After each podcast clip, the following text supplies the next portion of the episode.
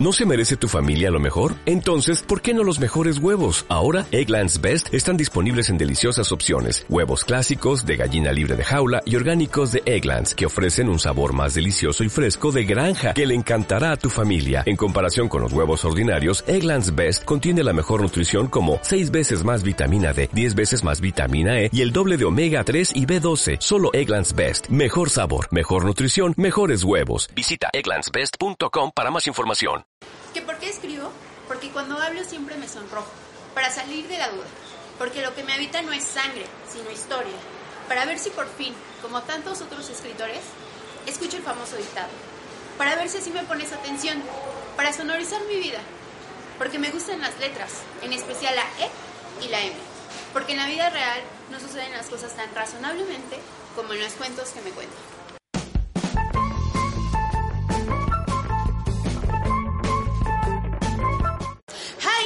Luana y bienvenidos a un nuevo episodio de Dan Ludens TV. La frase que pudieron escuchar al principio es un fragmento de la historia Jack decía que su hermano era el mío. Una novela autobiográfica editada por Suma de Letras de Pastas Blandas con Solapas de la autora Flora Aguilera, capítulos muy muy cortos, hermosamente cortos y con una letra bastante razonable. La historia es una autobiografía de Flora Aguilera. Nos sumerge en sus primeras concepciones, sus primeros amores, sus primeras decepciones. Es una historia entrañable que habla de mucho, mucho amor, pero sobre todo de mucha soledad. Y sobre todo tiene un mensaje importantísimo. Y es cómo salir de la adversidad bañada en luz. Déjenme les cuento que esta semana tuve la grandiosa oportunidad de entrevistarla y en lugar de aburrirlos con una reseña muy aburrida con todas mis palabras, quiero dejarles con la entrevista. Corre video. Muchas gracias primero por recibirnos en tu casa y por concedernos en la entrevista. Somos tus fans de ya decía que tu hermano era el mar, entonces gracias. vamos a empezar. ¿Qué es el lupus sistemático? El, se, llama, la enfermedad se llama LSE, lupus sistémico eritematoso. Hay dos tipos de lupus. Uno que da en la piel y ese es el más este, benigno, digamos, porque únicamente afecta a la piel. Eh, y, el otro que es el sistémico, o sea, que afecta em, los órganos. Lo que es es una enfermedad autoinmune, o sea, el sistema inmunológico que en una persona sana funciona para defenderte de microbios, de infecciones. Em, en una persona con lupus lo que hace es que funciona al revés, ataca tu cuerpo como, como que deja de reconocer tus órganos como propios y los empieza a atacar como si fueran em, órganos o elementos extraños a, ti. Ok, este, esta enfermedad te atacó desde jovencita. ¿Cómo reacciona tu familia ante el hecho? Pues la verdad es que con, con mucha preocupación y a la vez muchísima empatía y solidaridad. Eh, mis hermanos, mis padres, todo el mundo se portó pues como aquí estamos, pues, ¿no? Estamos aquí para, para acompañarte y, y, con mucha preocupación porque el lupus es una enfermedad que, que, que puede llegar a matar muy rápidamente. Entonces, pues, la preocupación era que yo llegara a ser un adulto. Eh, mencionas también los grupos de apoyo, que estuviste en grupos de apoyo. Eh, para, para, chicos que están padeciendo esta enfermedad, ¿realmente sirve buscar eh, esos grupos? Pues lo que pasa con la enfermedad muchas veces es que empiezas a sentirte aislada y muy sola y y que eres la única persona que está sufriendo a ese nivel o de esa manera. Y cuando ves que otras personas están padeciendo lo mismo, que toman las mismas medicinas que tú, que tienen los mismos efectos secundarios, eh, que sus relaciones afectivas también pasan por transformaciones a partir de la enfermedad, tienes muchísimo miedo de morirte, eso nadie te lo explica.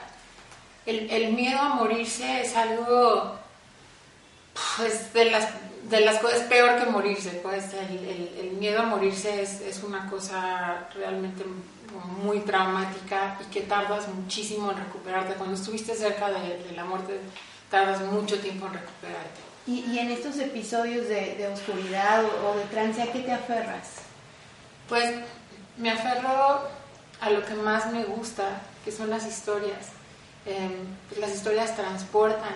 Es bondades de, de la literatura, de escribir y de leer. Es fantástico el transportarte a otro lugar. Yo voy mucho al cine también, leer y el cine. Lo que pasa con la, con la literatura, que es padrísimo a comparación del cine, es que hay estas pausas.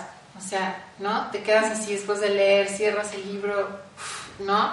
Se, queda dentro de ti, puedes regresar, puedes volver a ese momento, volver a leer la frase, apuntarla en tu diario en gigante, porque fue algo que te, realmente te conmovió. Eh, y yo creo que yo me aferré a las historias por eso, a las historias que me contaban y a las historias que yo misma inventaba desde muy chiquita. Okay. Hoy, eh, después de, de ya pa haber pasado la oscuridad, de ya haber pasado todo este trance, ¿cómo, ¿cuál es tu posición ante la muerte, ante, ante la oscuridad, digamos?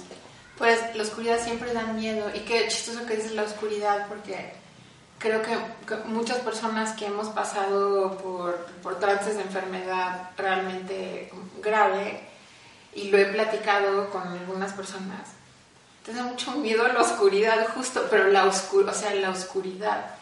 Y, y, siempre quieres tener una lucecita prendida a nivel metafórico. Y creo que mi postura ahora es que todavía me da mucho miedo pensar en morirme y, y, no estoy lista. Cuando la gente sea, ya estaba lista para morirse, nadie está listo para irse. Nos aferramos a la vida, nos aferramos a, la gente que amamos, nos aferramos a las cosas que amamos, nos aferramos a los lugares que nos encantan, nos aferramos al sol, nos aferramos a despertar cada día y poder levantarnos de la cama. Pues sí, te aferras a la vida. ¿Cómo, ¿Cómo, nace Jack? Eh, decía que su hermano era el mar, es decir, eh, nace de recuerdos, es un ejercicio de recuerdos, pero ¿cómo comienzas a escribirlo? Pues des, después de que pasé por, por, la gravedad, después de que eh, recibí un trasplante de riñón, parte de mi hermano, escribí muchas otras cosas, escribí em, varios cuentos, escribí sí, muchas cosas. Escribí una, una, película, escribí muchas cosas. Pero yo dije, es que hay algo de mí que quiere salir, que no sé cómo, y que yo sé que va a ser dolorosísimo, pero pues tiene que salir. Y dije, ok, voy a hacer el ejercicio de sentarme, no, sin presionarme a mí de que va a ser algo que va a ser publicado. Empecé a escribir y empecé a sentir que, era, que estaba bien, que era algo que, que estaba bonito además, o sea, que tenía un valor estético, no solo un valor personal. Y fue cuando dije, ok, ya, papá, hermanos, escribí esto, eh, me dan permiso de publicarlo porque todos ustedes son parte de esta historia, amigos igual. Este, puedo usar tu nombre, no, sí, no, usa otro nombre, lo que sea. Y ya, y, así fue, ya lo mandé a mi editorial y, y la reacción fue lindísima, fue casi de inmediato, así, un gran sí, nos encanta y se, y se publica. Y se llama Jack, decía que su hermano era el mar, justo porque cuando me estaba recuperando, eh, no, sí, me, que me estaba recuperando, estaba enferma y me estaba recuperando, leí un libro de un poeta que a mí me encanta, que es Jack Kerouac, del, del, de los poetas de los Beats. y, y, el libro se llamaba The, The, Sea is My Brother, o sea, mi hermano es el mar. Y y yo dije, pues qué padre, porque pues yo todo el tiempo estaba reflexionando acerca de, mi relación con mis hermanos y en especial con mi hermano que me donó el riñón. Y decía, ah, bueno, pues estoy leyendo esto, me encanta Jack Kerouac. Para él, su hermano fue el mar, que además él es un, es un homenaje, el título a un hermano de él que murió cuando, cuando era muy pequeño. Y yo dije, pues ahora yo voy a hacer un, otro homenaje a Jack Kerouac y a mi hermano, y así fue. Es un homenaje a tu hermano que te donó el, riñón. El riñón. okay. eh, ¿Qué te lleva o, o, cómo decides a querer publicarlo después de, de, escribirlo, mostrar tu intimidad, esos pasajes de tu vida? ¿Qué te lleva a decisión? Híjole, ¿sabes qué? Ahora que ya está afuera, tengo, una, tengo como una sensación muy rara porque cuando alguien me dice leí tu libro, quiero abrazarlos porque siento que ya me conocieron. O sea, fue abrirme completamente, fue decir, pues sí, esto soy yo, fue una aceptación de mi historia y digo, hay momentos que, que, no son nada pudorosos, o sea, hablo de cosas pues, realmente tremendas, que son tremendas para mí, digo, el lector lo puede leer y puede tomar distancia, pero para mí fueron, fueron terribles y a la vez momentos también muy luminosos, pero que también son muy íntimos. Entonces, bueno, pues ya el, el, el grado más alto de exhibicionismo emocional, digamos. Dices, hablas mucho de recuerdos, eh, el libro está conformado de recuerdos, pero ¿qué son los recuerdos realmente para ti? Pues los recuerdos son, la novela está escrita en forma de fragmento, em, no es una novela que vaya de corrido, cada momento, cada recuerdo es un, un pequeño capítulo, son, ¿no? son muchos fragmentos y creo que lo más padre es que cada uno de esos capítulos es un recuerdo tal cual, como recordamos que, es mirando a través del ojo de, nuestra mente, miras em, y miras con, bastante claridad, aunque esté velado, lo que a ti te provocó ese evento en tu vida. Sí, puede que esté volado, velado perdón, por tu propio romanticismo, por tu idea de cómo sucedieron las cosas, que tal vez si pudiéramos regresar a ese momento y lo volvieras a ver, pues no se parece nada a la verdad. Pero, pero yo, yo así recuerdo y creo que recuerdo bastante fielmente, soy alguien que tiene bastante buena memoria. Y por ejemplo, le, le preguntaba a amigos o le preguntaba a mis hermanos de un evento decían, ¿cómo te acuerdas de eso? Yo creo que el escritor está todo el tiempo haciendo un ejercicio de memoria que lo necesitas. Eh, y lo necesitas porque, porque los recuerdos finalmente que tú tienes se parecen mucho a los recuerdos de todos los demás.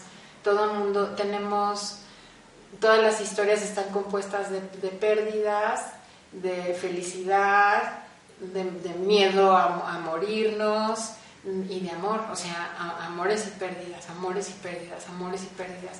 Es lo universal, todas las historias humanas están compuestas de esos dos elementos. Entonces, pues sí, pues estoy contenta de que la gente sienta, de que, cuando están leyendo dice, pues no es exactamente igual a mis recuerdos, pero sí se parece en lo esencial. Hay una frase hermosa con la que me identifiqué mucho donde dices que naciste para ser un adolescente y que lo más viable era convertirte en escritora. ¿Para ti qué es ser un adolescente? Pues es alguien que se está cuestionando todo, todo el tiempo. Em, creo que cuando llegas a una edad adulta es una aceptación de las cosas, pero no de manera padre. Hay una aceptación del status quo, y decir, pues es que así es el mundo. Y el adolescente dice, me cae que no es así el mundo. Y si fuera por mí, yo estoy dispuesta a cambiarlo. Por un lado. Otro es que estás asombrado todo el tiempo. Mis amigos dicen que soy muy exagerada, pero la verdad es que me emocionan las cosas. Y una película que me encanta, pues me emociona mucho la película. Em, me gustan las cosas que hacen los adolescentes, me encantan los conciertos de rock, me encantan, me hace sentir muy viva y muy feliz, me encanta la música, todo el tiempo mi vida está acompañada de, música em, y hay una gran soledad en la adolescencia, que aunque estás muy acompañado, porque es un momento donde vas a la escuela y siempre estás como rodeado, tu familia, tienes pocos momentos de verdadera intimidad, pero es el momento de mayor soledad en la vida y creo que yo también me identifico mucho con esa soledad esencial. ¿Qué papel juega la literatura en tu vida? Pues creo que si no estoy escribiendo, estoy pensando en qué voy a escribir. Entonces, o sea, o estoy escribiendo, o estoy pensando, o estoy escribiendo, o estoy pensando en qué voy a escribir. Y estaba en el Facebook y me salí del Facebook justo por eso, porque yo decía, híjole, todo, o sea, todas las cosas que estoy pensando las pongo en el Facebook y las debería poner en mi próximo libro. Qué desperdicio ya, chao Facebook y me salí del Facebook. Pero porque todo el tiempo estoy pensando en cómo poner ideas o situaciones o diálogos o personajes de mi vida, cómo ponerlos en una historia. Jack decía que su hermano era el mar está completo de amor, amor hacia tu mamá, hacia tus parejas, hacia tus hermanos, hacia ti misma. Eh, ¿El amor qué significa para ti? Pues sí, pues es el sentimiento vital, el no amor es la muerte. Entonces, em, sí, es la vida, es la vida misma. Sí, es, es ese sentimiento de, es ese fuego que está prendido eh, todo el tiempo, sí. ¿Cuál es tu, tu aspiración con Jack decía que era el mar? Pues contar una historia que puede ser universal, acompañar, sentirme acompañada. Cuando, cuando tu historia sale y otras personas la leen, te sientes acompañado. Me siento mucho más acompañada que antes. Eh, hace poquito descubrimos, eh, descubrimos en Dan Ludens una palabra que, muy bonita que se llama resiliencia. Eh, ¿Cuál es tu nivel de resiliencia ahora después de todo? Pues es chistoso porque yo siempre me he sentido una persona muy frágil por mi estado de salud, pero sí, pero creo que resiliencia es una palabra tremenda y me fascina, a mí también me gusta muchísimo y, y creo que sí he descubierto que después de todas las cosas que he vivido y que todo el mundo ha vivido, porque todo el mundo ha vivido cosas tremendas a un nivel u otro, pero todo el mundo ha vivido cosas tremendas, hasta cuando eres adolescente o un niño, vives cosas muy fuertes. Em, entonces creo que el ser humano es resiliente por naturaleza, estamos hechos para sobrevivir una cosa y otra y otra y otra. Tenemos una teoría, o, al menos la estamos eh, llevando a cabo en, en una versión impresa, en la que el ser humano y, las artes y todo proceso debe pasar primero por una tremenda oscuridad, debes llegar hasta el fondo para resurgir y, evolucionar de alguna manera. Entonces, eh, fue necesario que pasaras por, todo, por todos estos procesos para que hoy Flora Aguilera sea lo que es hoy en día. Pues, por un lado, para ser una persona creativa, sí, para escribir también, para sentir empatía, tienes que entender lo que es eh, haber pasado por la oscuridad. Y, y para crear tienes que entender lo que es la oscuridad, sí, ah, definitivamente. Em, y sí, y yo creo que yo he pasado por muchas cosas, aunque muchas veces uno siente que ya son demasiadas, pero nunca son demasiadas, la verdad. Es la vida misma. Y creo que sí, que, que desconfío de la gente que no ha tenido alguna pérdida, desconfío de la gente o que, no, que no acepta que ha pasado por momentos duros en su vida, o que pasan los momentos duros y, o, sea, y los desecha como, ay, no es nada. Sí, hay que desconfiar de esa gente porque seguramente tienen algún grado de sociopatía.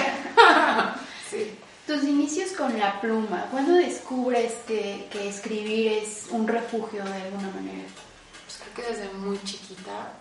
Cuando estaba en cuarto de primaria, escribí un poema.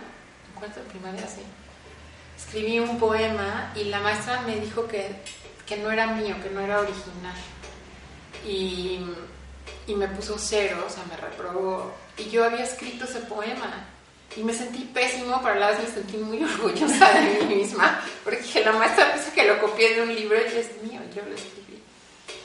Y creo que siempre, desde muy chica, buscando cómo narrarme, cómo narrar a los otros, tenía ideas muy chistosas acerca de, de la vida y muy chica y a veces como que me sorprende como el grado de profundidad de, niña y de adolescente también, pues son las cosas geniales. Entonces vuelvo mucho a eso, vuelvo a lo que pensaba y por eso escribo tanto para chavos, la verdad, porque pues me parece que es, y lo he hecho en otras ocasiones, la edad filosófica por excelencia.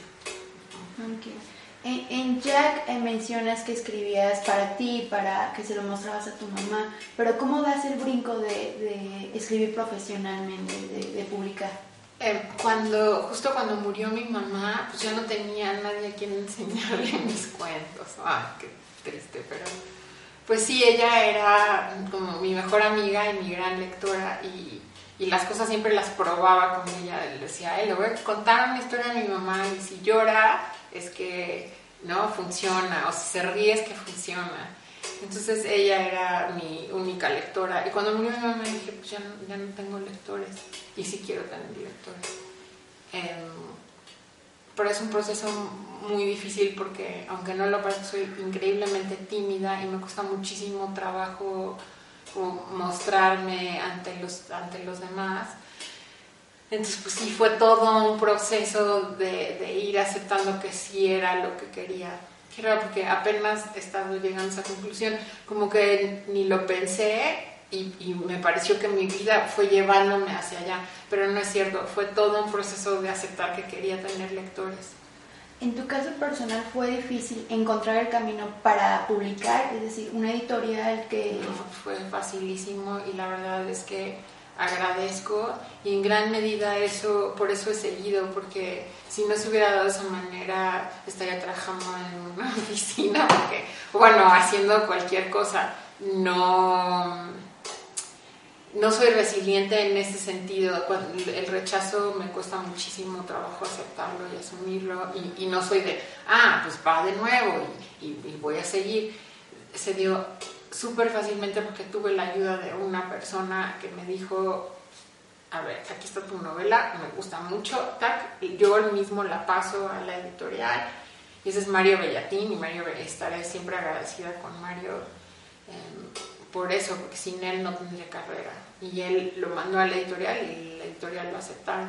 Es muy difícil publicar, las editoriales, así yo he visto la cantidad de manuscritos que le llegan y, y, no es como decirle a la gente no escribas ni pienses en ser escritor, al contrario, sí se puede, si yo lo logré, pero sí implica acercarte a alguien que te pueda echar la mano. Hay concursos y la gente que gana concursos empieza su carrera de esa forma. Yo jamás me iba a meter en un concurso, me daría terror meterme en un concurso y, y no ganar, ¿no? Em, entonces, sí, la verdad es que me fue muy, con muchísima suerte, muchísima suerte. Si, si no fuera por él, pues no. Hablando de escribir para todos los chavos que, que, quieren publicar, que quieren empezar en, en este medio, hay teorías muy divididas. Eh, tenemos, bueno, tuvimos profesores, en mi caso personal, en la SOGEM, que están divididos entre un escritor se hace o nace, es decir, ¿qué es lo que importa más? Eh, ¿Puedes nacer con ese talento para la pluma o un escritor trabajando duro, tomando cursos, puede llegar? Puede llegar. ¿Qué, qué piensas tú? Yo pienso que son las dos cosas, pero pienso que hay técnicas que puedes aprender para, para, escribir, pero el escritor nace en el sentido que tiene una necesidad de contar una historia. Si no tienes una necesidad de contar una historia o si no están haciendo todo el tiempo ideas sobre historias que quieres contar, eso es lo que somos, somos contadores de, cuentos, ¿no? Entonces no eres escritor. Pero puede haber un escritor que no escriba y que no se dedique a escribir, pero es escritor porque por naturaleza tiene este impulso de, estar narrando. Y también puede haber alguien que publique y que publique mucho y que, lo, y que haya aprendido esa técnica, pero o que, o que, que no tiene historias propias. Entonces encuentra una historia y cuenta la misma historia 70 veces em, usando diferentes técnicas que son personas con muchísima habilidad para la escritura, porque no son escritores tampoco. El escritor tiene, esta, tiene corazón. Yo creo que tú tienes ese corazón, ¿no? Entonces, pues, pues nada más decidir si eso es lo que quieres, porque puede llegar el, el que es verdaderamente escritor, se apasiona también por la literatura del, del otro lado, no solo el querer también escribir, sino que te apasiona leer, ahí también puedes cachar para ver quién es escritor y quién es escritor. El que realmente se apasiona por leer a, otros, ¿no? Y que un libro, dices, este libro me marcó, también puede ser escritor por ese libro. Háblanos de tu primera publicación. ¿Cuál fue y cómo, qué pasó en tu vida? ¿Cómo la tomaste? Mi primer libro fue un libro de poesía que salió justo después de la muerte de mi mamá.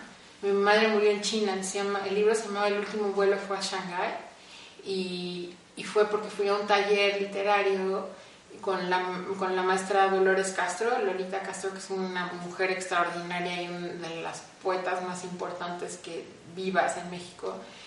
Y, y ella me dijo, llévalo a este editorial y, y, así. Y lo que pasó con el editor era así, yo le entregaba mi manuscrito, él lo jalaba y yo lo jalaba de vuelta y hacía así porque yo decía, no se lo quiero dejar, qué vergüenza que alguien más, aparte de la maestra Lolita, que ya la conocía de la universidad, que alguien más me lea, qué pena. Y no, y fue, me llamaron a las dos semanas y dijeron, pues el consejo decidió que si te publicábamos y ya fue la felicidad más grande. Dormía con mi libro, así, dormía con él y me despertaba y lo miraba y yo decía, este es milagroso, este es, una, un sentimiento. Y me encantaba la portada, me encantaba, no sé si lo tenga, parece, creo que no, ya no tengo copias, pero así dormía con él y me emocioné. Y ese fue la, eh, ya como que de ahí ya me, me, enganché y ya me gustó mucho publicar. Publiqué creo que tres libros de poesía, dos o tres libros de dos libros de poesía y luego publiqué mi primera novela en Marfaguar, gracias a Mario Bell. ¿Es en parte también para buscar historias o por qué el periodismo? Sí, absolutamente. Es que en realidad yo lo que quería era ser detective privado justo por eso, por estar buscando historias humanas, muy humanas. Y cuando vi que era muy complicado porque tenía que estudiar criminología y yo para la y, y biología y química, yo dije, no, pues no, no, no, la voy a librar. Y además, todo el mundo me decía, tú eres súper miedosa con ser detective, ¿de qué estás hablando? Entonces ya aterricé un poco y ya dije, pues sí, la búsqueda. Y pensaba en personajes ficticios que me encantaran, y bueno, Sherlock Holmes era mi número uno, y luego Luisa Lane de Superman, desde niña me fascinaba. Todo uno veía a Superman y yo decía, no, la que está padrísima es Luisa Lane. Y entonces yo dije, periodismo. Sí, por las razones más tontas, a veces uno escoge la carrera por la razón más tonta, pero me gustó mucho.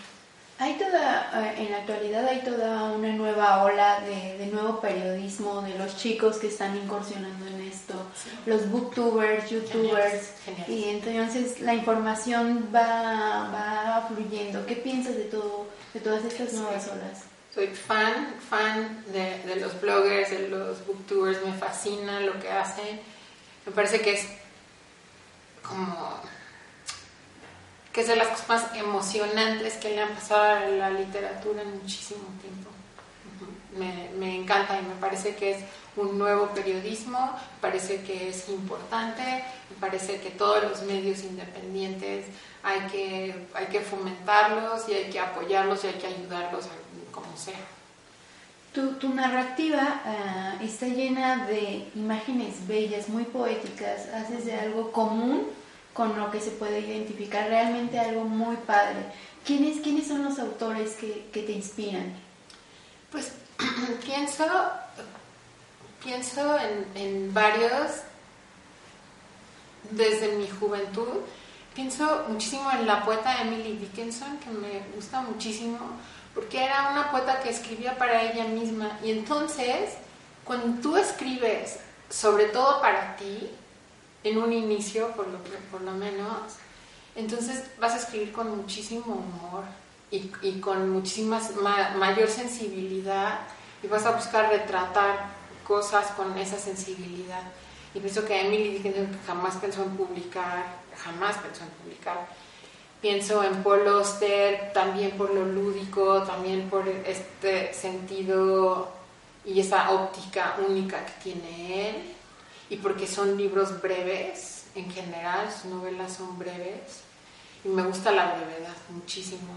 Um, Douglas Copeland y, y, de mis escritoras favoritas de todos los tiempos, Jane Austen, Orgullo y Prejuicio. La gente como que de pronto menosprecian como novelas románticas, son fabulosas, cada una de sus novelas igual están llenas de humor, de sensibilidad y porque sus heroínas son únicas. Nadie más en la vida ha descrito heroínas tan inteligentes y tan humanas y tan sensatas y chistosas como las de Jane Austen. Soy fan, así, muy fan. ¿A quién le escribes?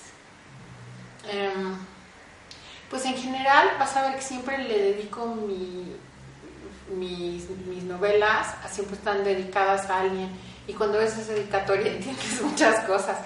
Jack, pues ya era evidente que estaba dirigido a mi hermano, entonces ya ni, ni le puse la dedicatoria a él pero siempre pienso en alguien. Y mis sobrinos, por ejemplo, antes me decían, dedícame un libro, y, me ponía a pensar qué, historia le voy a contar.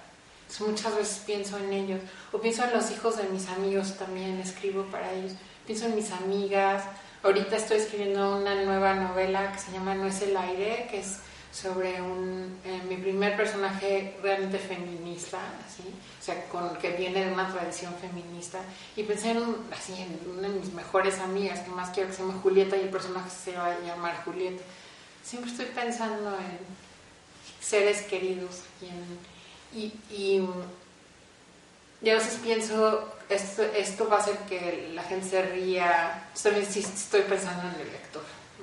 La literatura infantil y juvenil en México, eh, ¿crees que tiene el apoyo suficiente? ¿Que hay, eh, suficientes autores para los chavos? No, porque, porque creo que es visto como una literatura menor, sobre todo la juvenil.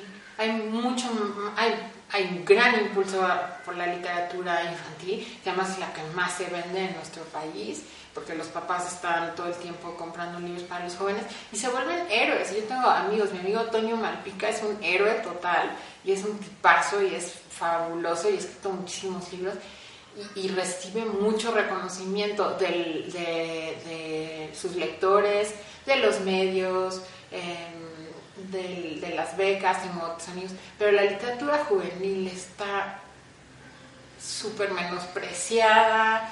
Eh, y, es vista como una literatura A mí, a mí no me preocupa nada, sé que en otras partes del mundo em, se está valorando muchísimo como una parte vital de la educación sentimental, de la educación lectora, porque ahora adultos están regresando a esa literatura y eso es lo que leen. Y la leen por eso de lo que hablábamos antes, porque es divertidísima, porque está llena como de filosofía, porque es la que más te toca, porque tal vez no sea tan tan artística en el sentido de que tiene, o sea, e, e, es un tejido que se, que se nota incluso, ¿no? ¿no? No es este tejido así minucioso. Puede que se note más el tejido, pero, pero es lo que más conmueve. Yo leo muchísima literatura juvenil y, y, en México hay muy pocos que se atreven a escribir literatura juvenil. Y yo entendí que si es una cuestión de valor y decir escribo literatura juvenil, pues sí, la gente me puede menospreciar. Yo sé que muchos autores menosprecian a los que escribimos literatura juvenil y me tiene absolutamente sin cuidado. Okay. en, toda tu vida has viajado mucho, has iniciado en otros países desde cero. ¿Es necesario esto, la incertidumbre, irse a la aventura, entregarse completamente? Pues creo que para cierto tipo de personas y cierto tipo de escritores lo es, absolutamente. Eh, hay otros escritores que pueden estar sentados en el mismo sofá toda su vida y van a escribir obras maestras porque su imaginación los lleva. Pero hay personas que necesitamos constantemente estímulos. Yo me considero una persona que necesita estímulos todo el tiempo. Estar bien, estar escuchando y viendo cosas distintas. Si no me duermo un poco, si me duermo y, me, y me, quedo atrapada en, en, mi zona de confort y es lo peor que pueda haber. O sea, necesito estímulos. Eh, ¿Qué le dirías a todos estos chicos eh, que están buscando iniciar su carrera la escritura. Que escriban, que no piensen mucho en lo que viene después. Eh, cuando yo decidí que iba a, dedicarme a escribir, o por lo menos intentar dedicarme a, la literatura, eh, la respuesta de muchísima gente fue, ay, por favor, o sea, como que ilusa, pero para nada es dificilísimo, es dificilísimo publicar un solo libro, olvídate de pensar en dedicarte a eso y tener también, ¿cómo puedo decir? Sí, em, ser necios, porque sí requiere de muchísima necedad y, y, por otro lado también tener la, o sea, saber o, estar conscientes de que vas a tener que hacer muchas otras cosas además. Yo hice traducciones, trabajé em, escribiendo comerciales, em, escribiendo manuales, o, sea, cuando ya te pones a hacer lo que te ponga clases, también mucho este, terminas, o no terminas, digo, es, es, una cosa fantástica el poder dar clases. Em, y sí, pensar que vas a tener que hacer muchas cosas a la par y que eso también te va a dar muchísima emoción porque cuando tengas el momento, así estos momentos preciosos de puedo sentarme a escribir, los aprecias muchísimo y, es, es, padrísimo. Se vale menospreciar, es decir, hay una corriente de, autores, de líderes de opinión que menosprecian a los booktubers, a los youtubers, a tales géneros, porque no valen la pena, etcétera, etcétera. ¿Se vale? No, pero de ninguna manera, al contrario, hay que aplaudir hay que aplaudir a los youtubers, a, los, a todos ellos. ¿Por qué? Porque son iniciativas, porque son impulsos que vienen desde un lugar padrísimo, porque sin ellos, ahora muy pronto ya no van a haber lectores, porque la gente los busca a ellos para saber qué leer, em, y porque tienen millones de seguidores, que ya quisiera cualquier escritor o cualquier crítico tener esa cantidad de seguidores. En todos los sentidos hay que aplaudirlo, me parece que son fantásticos. De tus nuevos proyectos, ya para terminar, tienes a, este personaje feminista. Eh, ¿Es tu próxima novela? Eh, yo creo que sí. Tengo, bueno, escribí una película, un corto para el Museo del, Papalote. Em, escribí una nueva obra de teatro también, que es, sobre la lluvia, ah, perdón, es la noche, que se llama Llueve la noche, sobre todo lo que sucede en la noche. Eh, tengo varios cuentos para niños eh, muy pequeños, libros ilustrados, álbum ilustrado. Tengo mm, un libro que se llama Los Mentirosos, que es una recopilación de varias historias de personas que han fingido ser otra persona, que han cambiado de personalidad, se han cambiado de nombre o han fingido ser una cosa que no son. Que me encantan, me encantan estas personas que toman otra personalidad tengo como 10 proyectos ahorita, así, esperando en, mi compu, algunos como a medio camino, unos empezando apenas ya terminar. ¿Los veremos en el 2016? En el 2016 y 2017. Ok, pues entonces estaremos muy, muy pendientes. Muchísimas gracias Ay, no, a ti, por todo, por la entrevista. No dejen de comprar el libro, lo pueden encontrar en todas las librerías por Rúa, Gandhi o en las que les vengan ganas. También búsquenlo en Amazon en formato digital. Tampoco dejen de visitar nuestro blog danludens.com, ya que todos los días lo alimentamos con artículos bien padres de chavos bien talentosos. Tenemos podcast también, búsquenos en iBox y iTunes. Esta semana tuvimos de invitado al Rey Lagarto. Y por último, no dejen de suscribirse a nuestro canal porque se va a poner bien, bien padre y traemos muchísimas, muchísimas sorpresas. Tampoco nos dejen de seguir en nuestras redes sociales. Tenemos Facebook, Twitter e Instagram. Déjenos aquí abajo sus comentarios. Díganos si ya leyeron el libro, si lo quieren leer o a qué libro le traen ganas para reseñárselos y hacer toda una cosa muy bonita, chida, padre. Evolucionen.